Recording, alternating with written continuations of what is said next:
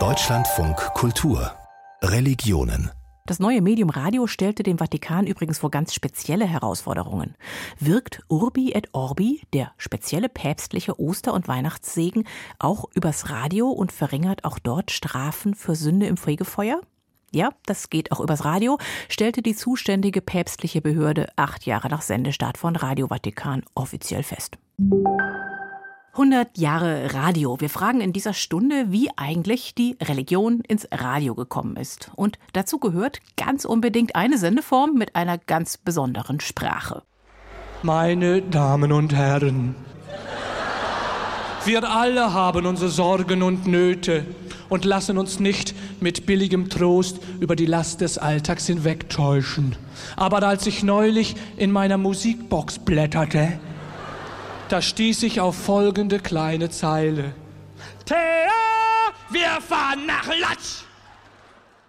Alle Religionen, die als Körperschaft öffentlichen Rechts organisiert sind, haben das Recht auf selbstgestaltete Verkündigungssendungen im Radio. Und das nutzen vor allem die großen Kirchen seit den Anfängen des Rundfunks. Gerade haben wir die Parodie von Otto gehört. Jetzt rede ich mit einer Sprachwissenschaftlerin, die die Sprache von Radioandachten untersucht, die von den Sprechenden ernst gemeint werden. Nämlich mit Anna-Maria Balbach von der Universität Münster. Herzlich willkommen. Hallo, Frau Dietrich. Frau Balbach, die Sprache von Radioandachten. Wie um Himmels Willen sind Sie auf dieses Thema gekommen? Das fing eigentlich schon bei meiner Dissertation an. Da habe ich nämlich die Sprache der frühen Neuzeit untersucht und herausgefunden, dass sich da Katholiken und Protestanten bis etwa um 1800 in ihrer Sprache in bestimmten Bereichen unterschieden haben. Das kam natürlich infolge der Reformation. Da hatten die Konfessionen ja den großen Wunsch nach Abgrenzung voneinander und das hatte man in verschiedenen Dingen im Alltag, also auch in der Architektur, in der Mode, aber eben auch in der Sprache. Und ich habe mich dann immer gefragt, was ist daraus geworden? Das ist ja unwahrscheinlich, dass das auf einmal weg ist. Sehen wir das heute auch noch irgendwo? Ich brauchte dann natürlich eine moderne Textsorte, also die auch wirklich das heutige Deutsch, die Gegenwartssprache repräsentiert und die aber auch was mit Religion zu tun hat, denn es ist ja völlig klar, dass wenn man die Zeitung aufschlägt, man jetzt nicht unbedingt konfessionellen Sprachgebrauch findet. Und so bin ich auf die Radiopredigten gekommen. Und ist es so, unterscheiden sich katholische und protestantische Radioandachten in der Sprache? Also kann man das feststellen, bevor man hört, ob das Pfarrerin XY oder Priester so und so ist? Wir sehen in unseren Untersuchungen natürlich erstmal große Gemeinsamkeiten. Aber wenn man genauer hinguckt in die Sprache, in die sprachliche Gestaltung, kann man Unterschiede finden. Das fängt bei den Inhalten an. Also es gibt unterschiedliche Themen, die werden unterschiedlich ausgestaltet und die werden dann eben auch mit unterschiedlichen sprachlichen Mitteln ausgestaltet. Was ist ein katholisches Thema? Was ist ein evangelisches Thema? Zum Beispiel sehen wir deutlich mehr Themen, die kirchenkritisch und gesellschaftskritisch sind auf katholischer Seite. Das hat vermutlich auch mit der aktuellen Situation in der katholischen Kirche zu tun, dass es da viel Kritik und viele Skandale gibt, über die man auch sprechen kann, aber die werden eben tatsächlich auch in den Radiopredigten angesprochen und es wird darüber gesprochen und sowas sehen wir eben auf evangelischer Seite viel weniger. Ich nehme an, es unterscheiden sich aber nicht nur die Themen, sondern auch tatsächlich die Sprachwahl ganz jenseits der großen Inhalte, oder? Also natürlich sprechen beide über Gott, aber Evangelische sprechen viel häufiger über Gott und in einer anderen Art und Weise, als Katholiken das tun. Katholiken zum Beispiel sprechen dann häufig über mein Gott oder auch über meine Kirche. Also Kirche ist auch so ein Wort, das finden wir ganz häufig auf katholischer Seite und sehr viel weniger in den evangelischen Andachten. Also da wird durch dieses Mein Kirche und Mein Gott immer ein sehr persönlicher Bezug hergestellt und eben sehr persönlich auch darüber gesprochen, auch aus der eigenen Biografie häufig. Das hat dann wieder zur Folge, dass wir da ganz viel in der Ich-Perspektive finden und das ist in den evangelischen Radiopredigten viel seltener zu sehen. Also da heißt es dann die Kirche oder wenn über Gott gesprochen wird, dann wird eher im biblischen Kontext über Gott gesprochen, also auch ein Gottesbild, wie es in der Bibel steht, wird vermittelt und eben auch sprachlich ausgestaltet. Nun macht so eine Rundfunkandacht, so eine Rundfunkpredigt ja nicht nur das Vokabular aus, sondern so ein ganz bestimmter Ton. Also dieses, das kennen Sie wahrscheinlich, liebe Hörerinnen und Hörer, da sitzt man im Bus und plötzlich passiert also so dieser ganz spezielle Predigtton.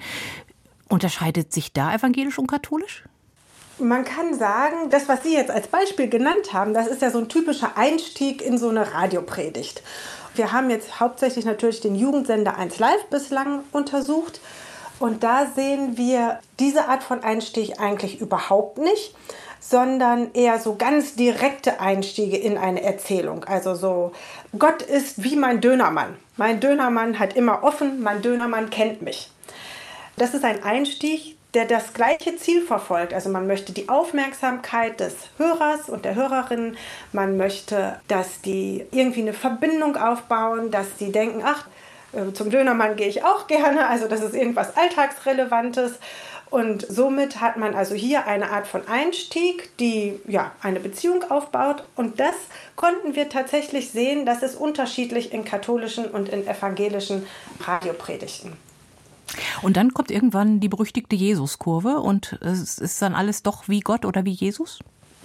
Ja, die Jesuskurve, die gibt es immer noch, aber ganz selten zum Beispiel im Jugendsender. Also in anderen Sendern sieht man die häufiger.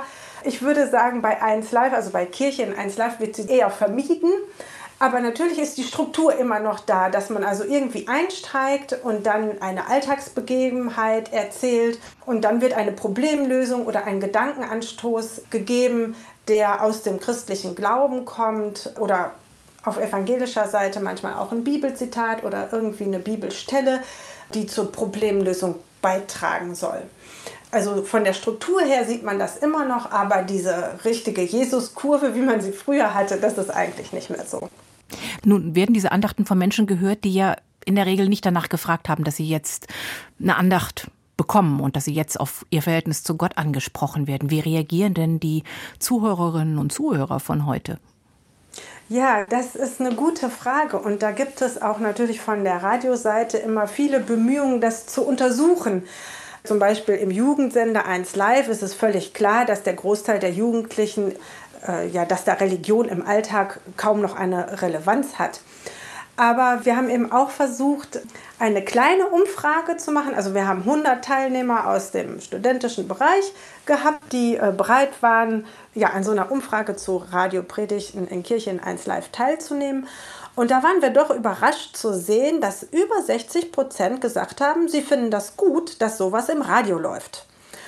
Und dann haben wir sie auch zu einzelnen Radiopredigten befragt was finden Sie denn da gut? Wie kommen diese Radiopredigten an? Wie empfinden Sie die? Erkennen Sie da eine Botschaft und würden Sie diese Botschaft auch irgendwie für Ihren Alltag übernehmen? Und da kamen eigentlich ja, zwei wichtige Punkte bei raus. Die Radiopredigten wurden nämlich dann als gut empfunden, wenn sie authentisch waren. Also wenn die Zuhörenden wirklich das Gefühl hatten, das ist echt, das ist ehrlich, was der da erzählt. Das ist dem wirklich so passiert das war jetzt eine Begebenheit in seinem Leben oder das war ein Problem, das ihn beschäftigt hat. Und die Lösung, die er jetzt da vorträgt oder wie er damit umgegangen ist, das hat ihm wirklich geholfen. Also die Hörenden merken das sofort, ob das eben authentisch ist. Und dann wurde das auch in der Umfrage gut beurteilt und wurde auch die Botschaft, die vermittelt wurde, angenommen. Also die Befragten haben dann angegeben, ja, ich könnte mir vorstellen, dass ich das in meinem Leben umsetze oder dass ich darüber nachdenke, was das für mich bedeuten könnte. Und der zweite Punkt war, dass wir Radiopredigten hatten, die hatten besonders viel positive Sprache und die sind eben in dieser Umfrage auch als besonders positiv bewertet worden. Also die Befragten haben gesagt, sie würden diese Botschaft in ihr Leben umsetzen oder darüber nachdenken, wenn es eine angenehme Sprache war, also Bilder, die irgendwie positive Emotionen oder Assoziationen bei ihnen geweckt haben, dann sind eben die Radiopredigten immer besonders gut angenommen worden. Das heißt, nichts Negatives, keine Kritik, sondern besser irgendwie die Schönheit der Welt besingen, dann kommt eine Radioandacht an? Ja, also der erste Punkt mit dieser Authentizität, der ist ja sehr wichtig. Das heißt, man kann jetzt nicht immer so tun, dass man nur positiv spricht, als gäbe es nichts Schlechtes. Aber letzten Endes muss eben das Positive überwiegen. Also wenn man negative Dinge anspricht, dann darf man nicht dabei stehen bleiben, sondern man muss wieder den Bogen schaffen, dass es positiv wird und dass das Positive überwiegt. Radioandachten auf katholisch klingen anders als die auf evangelisch, aber sie sind vor allem dann wirksam, wenn sie authentisch sind. Anna-Maria Balbach hat das herausgefunden. Sie ist Germanistin an der Universität Münster und sie erforscht die Sprache von Rundfunkandachten. Ganz herzlichen Dank fürs Gespräch. Sehr gerne. Ich danke Ihnen.